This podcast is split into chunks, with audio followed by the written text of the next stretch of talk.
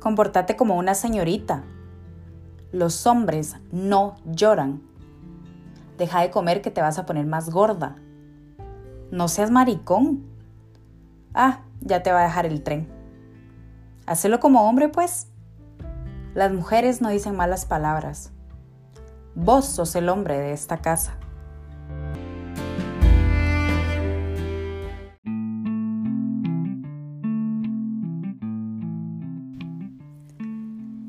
Hello, hello, ¿qué onda amigas y amigos? ¿Cómo están? ¿Cómo me les ha ido estos días?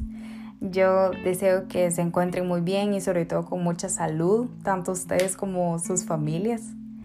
Y bueno, primero que nada quería darles las gracias por todos sus comentarios y retroalimentación sobre el primer episodio de Mujer Real. Y bueno, ya ahorita estoy recontenta de estar de vuelta, ya con el segundo episodio. Y pues bueno, en esta ocasión quería conversar acerca de la feminidad y la masculinidad tóxicas.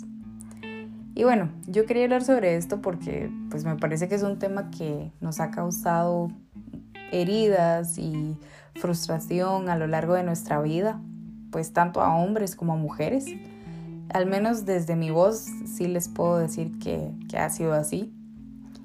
Y em, bueno, un primer paso creo yo es empezar como a concientizar, ¿verdad? Este performance diario que, hacemos y cuestionarnos todos estos estereotipos y mandatos con los que vivimos a diario y por supuesto a partir de allí tomar pues acciones sobre esto, ¿no? Eh, obviamente puede que esto cause cierta incomodidad algunas veces porque de ahí viene a romper esquemas que han estado tan rígidos y tan naturalizados por tanto tiempo que y también le otorgan ciertos privilegios ¿no? a, algunos grupos. Pero bueno, eh, quería también mencionarles que pues para desarrollar el contenido de lo que vamos a estar conversando, bueno, como ya saben, yo quería tomar mucho sobre todo de las vivencias y pues varias y varios de ustedes sacaron un tiempito para comentarme, ¿verdad?, de sus experiencias, sentires y pensares en toda esta cuestión. Y pues bueno, aparte de esto, también el año pasado llevé un proceso psicoterapéutico muy lindo que se llama Artemisa con un grupo de mujeres súper luchadoras y valientes. Y bueno, esto me desarmó, me rearmó mil veces y me hizo cuestionarme absolutamente todo. Así que pues ahí quedó.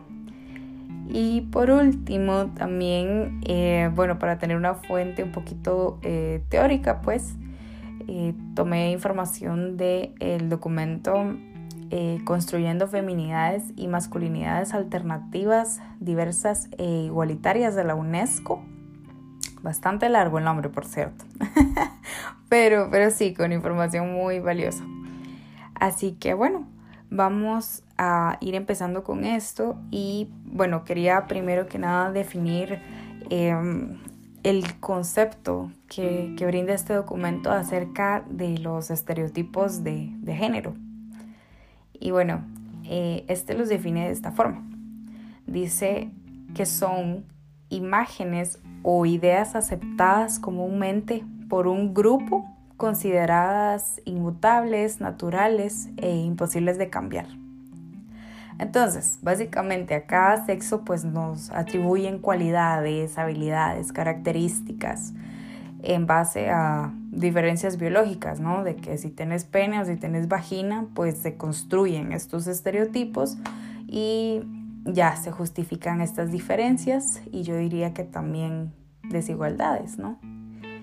Y pues esto viene como desde el primer momento en el que salimos a respirar, ¿no? De que de la forma más sutil, pero así de que nos acaban de parir y tu primer trajecito que azul o rosadito. ¿No? Y, ya después a lo largo de nuestra vida pues se manifiesta de muy distintas formas, ¿no? De que los juguetes que nos dan en la niñez, las letras de las canciones, la publicidad, no digamos. el contenido de películas, series, programas, em, famosísimos como las telenovelas, ¿no? En la comunidad latina. Y esto entre muchas otras cosas. Pero desde los temas que, que ustedes me mencionaban, pues resaltaron varias cosas, pero eh, con cuestiones, digamos, en común, como por ejemplo las emociones, la crianza, eh, los mandatos sociales y sobre todo familiares. Y también pues ciertas cosas del aspecto físico, eh, principalmente el pelo. Salí por ahí, me di cuenta que, jue, esto el pelo es todo un tema en la masculinidad y la feminidad. Y eh, pues yo quería tocar eh, apenas, ¿verdad? Algunos temas de sexualidad y como les digo, bueno, hay mucho más en esto, ¿verdad? De la masculinidad y feminidad tóxicas, pero pues nos extenderíamos demasiado. Entonces, em, vamos a ir por ahí. Y pues bueno, empezando, les cuento, cuando yo era chiquita, a mí me encantaba así de que ir al parque, jugar tierra, andar en bicicleta, en scooter y bueno, con las rodillas despedazadas muchas veces. y me recuerdo perfectamente que fue casi que como hasta los cinco años que yo conocí a las Barbies. Y fue por una de, de mis mejores amigas y porque ella las amaba, ¿no? Ella tenía que la casita, que los Kens, que tu carro, todo, así todo de la Barbie, ¿verdad? Y mm, yo me acuerdo que aprendí a jugar eso con ella, pero era más que todo por tener a alguien con quien jugar, ¿no? Que porque a mí realmente, ¿verdad? Me apasionara el mundo de las Barbies. Pero, por otro lado, tengo un amigo que, que me contaba que él amaba, amaba jugar con Barbies y no lo dejaban. Igualmente con estas cuestiones de, maquillaje, ¿no? ¿Verdad? Y que también a otro amigo le decían, no, es que solo las niñas se maquillan. Em, y pues yo les puedo decir que he presenciado escenas en escuelas y en casas donde literalmente a los niños les quitan de las manos muñecas o bebés de juguete y les dicen que no, ¿verdad? Que esos son juguetes de niñas, que vayan a jugar otra cosa, que carritos, fútbol y, eso, ¿verdad? Eh, y me parece como tan increíble cómo se manejan estas cosas eh, desde la publicidad. Eh, claro, hay grandes estrategias, ¿no? Pero me acuerdo que una vez en un trabajo de la U nos pidieron, pues, ir a hacer una observación, ¿no?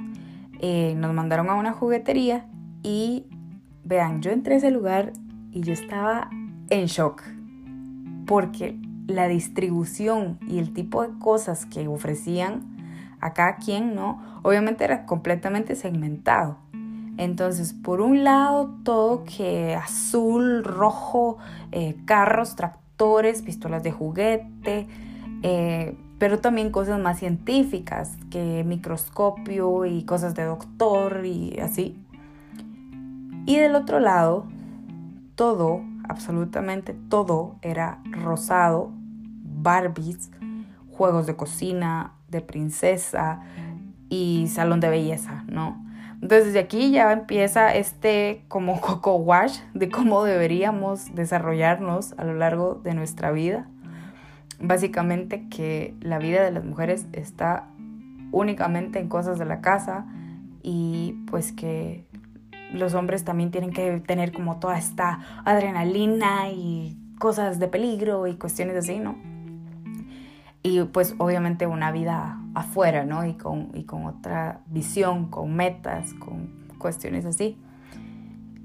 Y yo diría que lo más jodido no es que estas cosas solo se representen pues en el exterior, ¿no? Como en estos lugares, en jugueterías y demás, sino que también se refleje en nuestras casas. De hecho, en los comentarios que, me dejaron, habían eh, cuestiones como estas. Los buenos maridos trabajan y mantienen la casa. Se les asigna a cada género una función y si es al revés, entonces la mujer se comporta como el hombre de la casa. O sea, no es la mujer de la casa, es el hombre de la casa, ¿no? Eh, otra, me molesta que romanticen el que un hombre cumpla con sus labores domésticas y con el cuidado de sus hijos diciéndole que ayuda cuando realmente también es su responsabilidad. Y la última, em, la mujer en una relación debe servir al hombre. Es algo que viene de familia y siempre se nos ha inculcado y me cae re mal. Entonces imaginan, ¿verdad? Que qué hueva, o sea, que alguien ni siquiera sea capaz de levantarse de la mesa e ir por un cubierto, por ejemplo. Y ojo, con esto yo no digo que no es que podamos eh, ser detallistas, ¿no? Con las personas que queremos, ni que nuestras mamás y nuestros papás son los peores, así, por habernos educado con algunas o varias de estas cosas, porque claramente esto ha sido algo histórico, ¿no? Algo generacional. Entonces, seguramente ellas y ellos pasaron por exactamente lo mismo, pero sí deberíamos nosotros de darnos pues la oportunidad de votar y si no votar, yo diría al menos tambalear, un piquín, ahí, un empujoncito a todas estas estructuras tan rígidas y tan hirientes. Porque vean, la parte emocional fue algo que a mí me llamó mucho la atención en la masculinidad. Porque la mayoría de opiniones que, que recibí tenían que ver con esta castración emocional, ¿no? De que todo el tiempo reprimí tus emociones, eh, sos este macho pecho peludo eh, que está prohibido llorar, es como la peor señal de, de debilidad. Y la única emoción que les validan es la ira. Y nada que, ay, sí, que hay una, o sea, una apertura, que expreses tu enojo. Eh, no, es, tenés que ser explosivo, gritar, golpear una pared, etc. Y esto yo creo que con el fin de que con el tiempo cada vez se vaya endureciendo más y más esta caparazón, ¿no? Ojalá que, yo digo, nuevas generaciones logren encontrar formas de convivencia un poco más personales. O sea, sí, está bien, si quieren ustedes eh, reunirse a ver, a ver algún deporte, eh, jugar videojuegos, tomarse unas birras, ¿verdad? No sé, unas cervezas. Eh, Di, pero también entender que no a todos les gusta lo mismo, porque eso también me decían, no a todos nos gusta jugar fútbol y videojuegos, sino que entender que no a todos les gusta lo mismo y que también sería muy sano poder tener un espacio de comunicación o mucha apertura y mucha confianza sobre cosas que están sintiendo. O sea, que está bien reunirse con los amigos, pero ojalá hablar cosas un poco pues más profundas, no sé. Y obviamente yo no puedo decir que lo entiendo porque creo que es algo que solo siendo hombre lo puedes entender. Pero me imagino que puede llegar el punto en el que tal vez sentís que hay situaciones que, que te ahogan y ni siquiera sentís la libertad de pedir apoyo a alguien más, mucho menos apoyo profesional, ¿no? Eh, un amigo en esto me decía algo que me pareció súper fuerte. Y bueno, dice así, hay que vivir sin expresar debilidad sobre nada, ser resiliente con absolutamente todo, nunca ir a terapia y morirte desquiciado sin ser capaz de decirle a tus hijos que los querés. O sea, se dan cuenta de lo fuerte que, que es esto y de lo insano no sé, eh, amigos hombres, ustedes me contarán cómo les ha ido con todo esto. Yo por el otro lado, pues les puedo decir eh, de las mujeres que más bien como que nos ponen en el lado contrario, ¿no? De que cuántas veces hemos escuchado estas frasecitas pendejas de que, ay, los hombres son lógicos y las mujeres sentimentales, ¿verdad? Entonces, mientras que a los hombres los reprimen emocionalmente, nosotras aparentemente todas somos ahí puro corazón y ternura y delicadas y vivimos enamoradas eternamente. Entonces se cree también que cada vez que nos reunimos, ah no, solo podemos hablar de, de más. O sea, solo hablamos de hombres. Y qué va, nosotras también tenemos metas, sueños, cosas que nos pasan, ¿no? Lo que pasa es que sí está como validado que entre nosotras pues podamos tener esta apertura. Pero adivinen cuál sí es la, la emoción que a nosotras no nos valida. Ajá. Bingo, la ira. Porque en el momento en el que nosotras nos enojamos y lo expresamos, ¿qué pasa? No, es que estás loca, sos una exagerada, una dramática, seguro tenés la regla. Y así invalidan nuestras opiniones y decisiones, porque seguro no sabemos qué queremos, estábamos muy emocionales. Entonces, además, hay un arma de control en esto que es la vergüenza. Ay no, qué vergüenza que te comportes así, Vas van a decir que sos una histérica. Entonces nos empezamos a disculpar por cualquier tontera. O sea, de verdad, chiquillas, pónganse a pensar cuántas veces al día nos pasamos disculpando por todo. Y bueno, a raíz de la vergüenza se controlan muchas otras cosas en nuestra vida, como por ejemplo la apariencia física, nuestra sexualidad, entre muchas otras. Pero empezando con esto de la apariencia física, pues a mí sí me llamó mucho la atención el papel tan importante que juega el, el pelo. Porque un amigo me decía que una chica de pelo corto le dejó de hablar porque él se dejó el pelo largo. Y que ella le dijo, es que eso no es de hombres. y yo, aló, mi colegio donde amonestaban hombres porque no llevaban el pelo ahí con la cero. y Además, digamos, por el otro lado, digamos, una amiga me dice, yo ya estoy harta, o sea, estoy hasta la madre de que me digan que me deje crecer el pelo.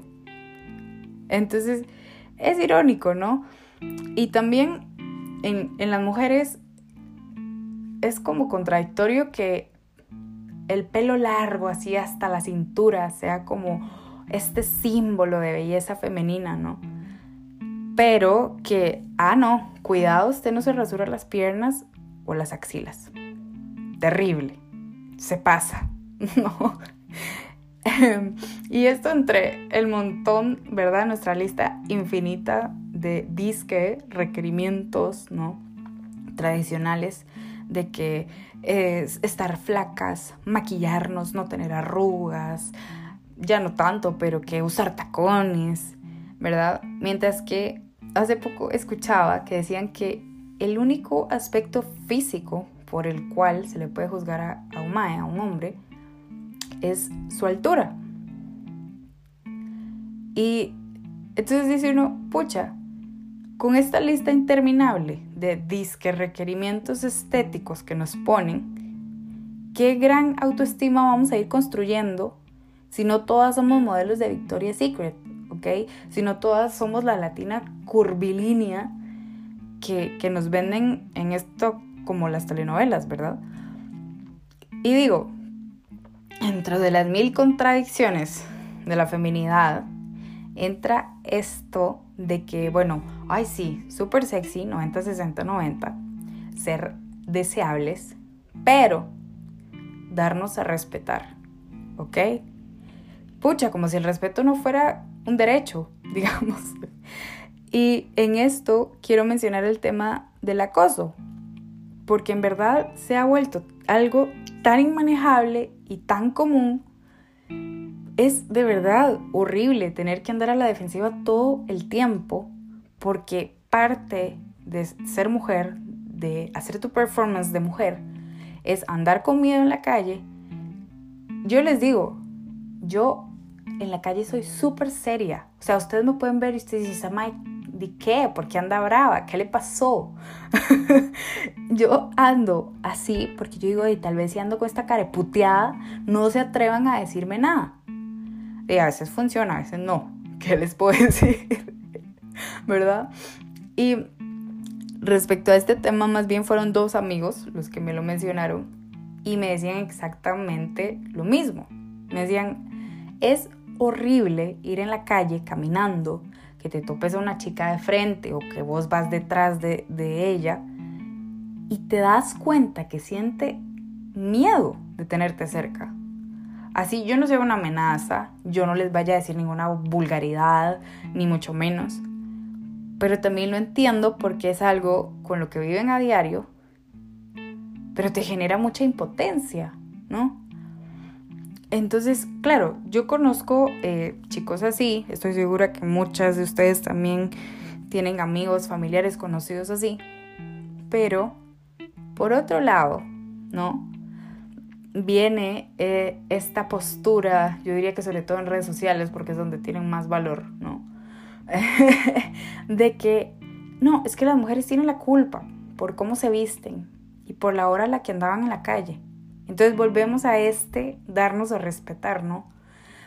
Y digo yo, eso, como les decía, redes sociales o en la calle, pero ¿cuántas veces en nuestra propia casa o en nuestra propia familia nos decían que teníamos que guardar nuestra virginidad hasta el matrimonio, que solo las putas tenían sexo antes de casarse.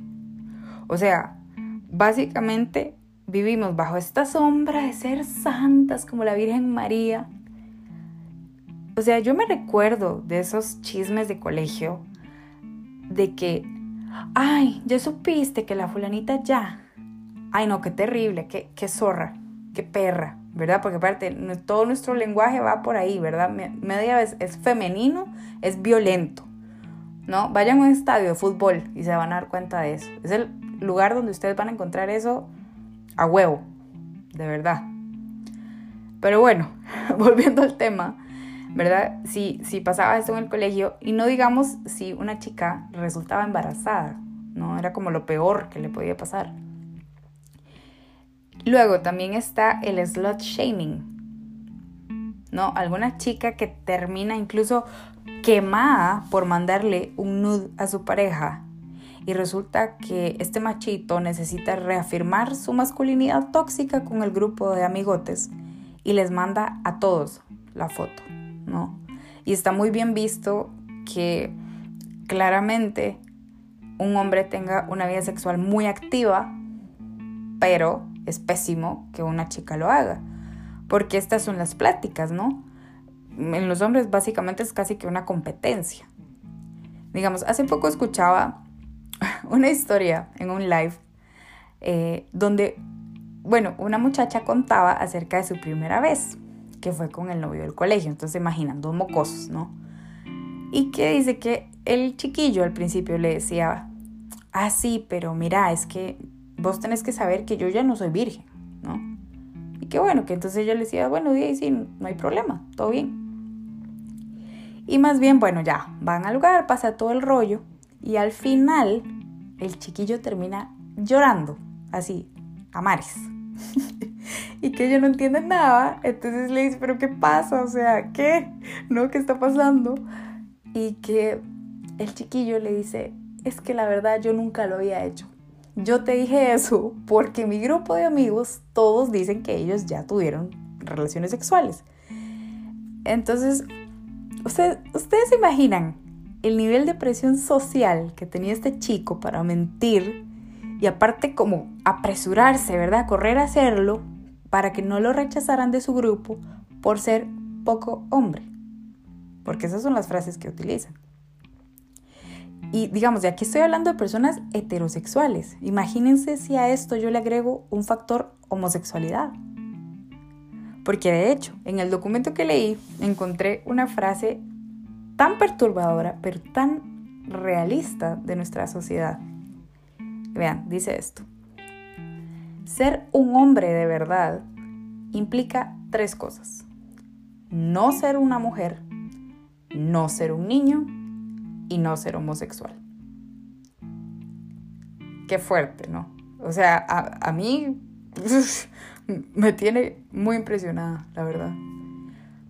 Y bueno, para ir ya cerrando, porque creo que me he extendido mucho, lo último que quiero mencionar en esto de la sexualidad es que se asume muchas veces que solo los hombres pasan básicamente el 150% de su tiempo con deseo sexual y solo pensando en eso. Y que las mujeres jamás lo hacen. Entonces, amigos, amigas, esto es falso, ¿ok? También hay momentos en que los hombres solo quieren tener buena compañía, pasar un buen rato, reírse, yo no sé, etc. Y también las mujeres tienen deseo sexual y no es un pecado, ¿ok? Nada más.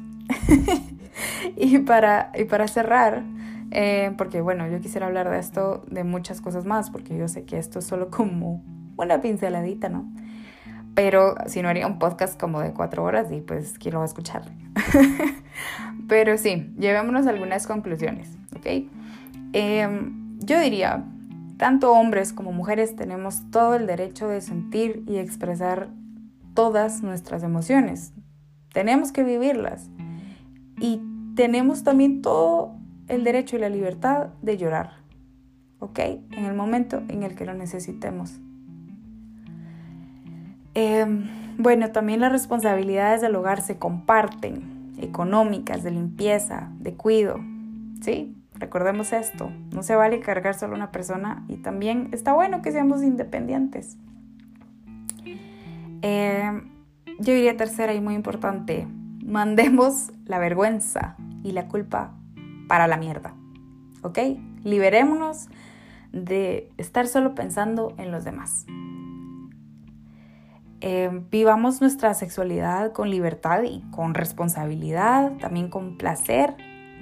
Hagamos las cosas cuando nosotros nos sintamos preparados, preparadas y no por una presión social. A los chicos, si estamos en un grupo de WhatsApp o lo que sea y reciben fotos íntimas de alguna chica, ojalá pongan un alto ¿sí? Ojalá manifiesten desacuerdo y también les recuerden que hacer eso es ilegal, por cierto. y quizás si se muestra más rechazo de los pares, entonces esto deje de ocurrir tanto. Chicas, dejemos de tenerle tanto miedo a esto de ser malas mujeres por no ser complacientes todo el tiempo, por ponernos a nosotras primero el amor propio es primordial y no nos tiene que generar ninguna culpa. Para ambos, mujeres y hombres, cuestionemos nuestro propio lenguaje y nuestras acciones machistas, misóginas, homófobas, porque créanme que hasta cuando uno dice que, uy, sí, yo aquí ya estoy reconcientizada y no sé qué, yo a veces me escucho y me observo Hijo de pucha, falta camino, bastante. Y por último, yo diría principalmente con niños y con niñas, tratemos de brindar oportunidades alternas, o sea, todo lo que hemos vivido, de escucha, de amor. Dejémoslos que se expresen, que exploren como ellos y ellas ocupen para irse descubriendo a sí mismos. Vean cómo nos cuesta a nosotros como adultos y adultas. Y, bueno, chiquis, muchas gracias de verdad por acompañarme una vez más en este espacio de libre expresión, por compartirme de sus vivencias, pensares. Yo estoy recontenta, como les digo, de que platiquemos de esto y de otros temas. Y bueno, les mando un abrazote, a tener mucha buena actitud y mucha paciencia con este tiempo. Cuidémonos mucho, nuestra salud y de nuestra familia. Eh, de recomendaciones nada más les digo, vean este video de, Taylor Swift, de The Man, me parece que se llama, me parece muy bueno. También toda la discografía de Rebecca Lane para las chicas. y nada, eso, si ustedes tienen más material que les gustaría que compartiéramos, yo lo recibo y lo difundo como, como ustedes gusten. Y ya, adiós mis chichiculotes, mis chichiculotas, un besote, los quiero.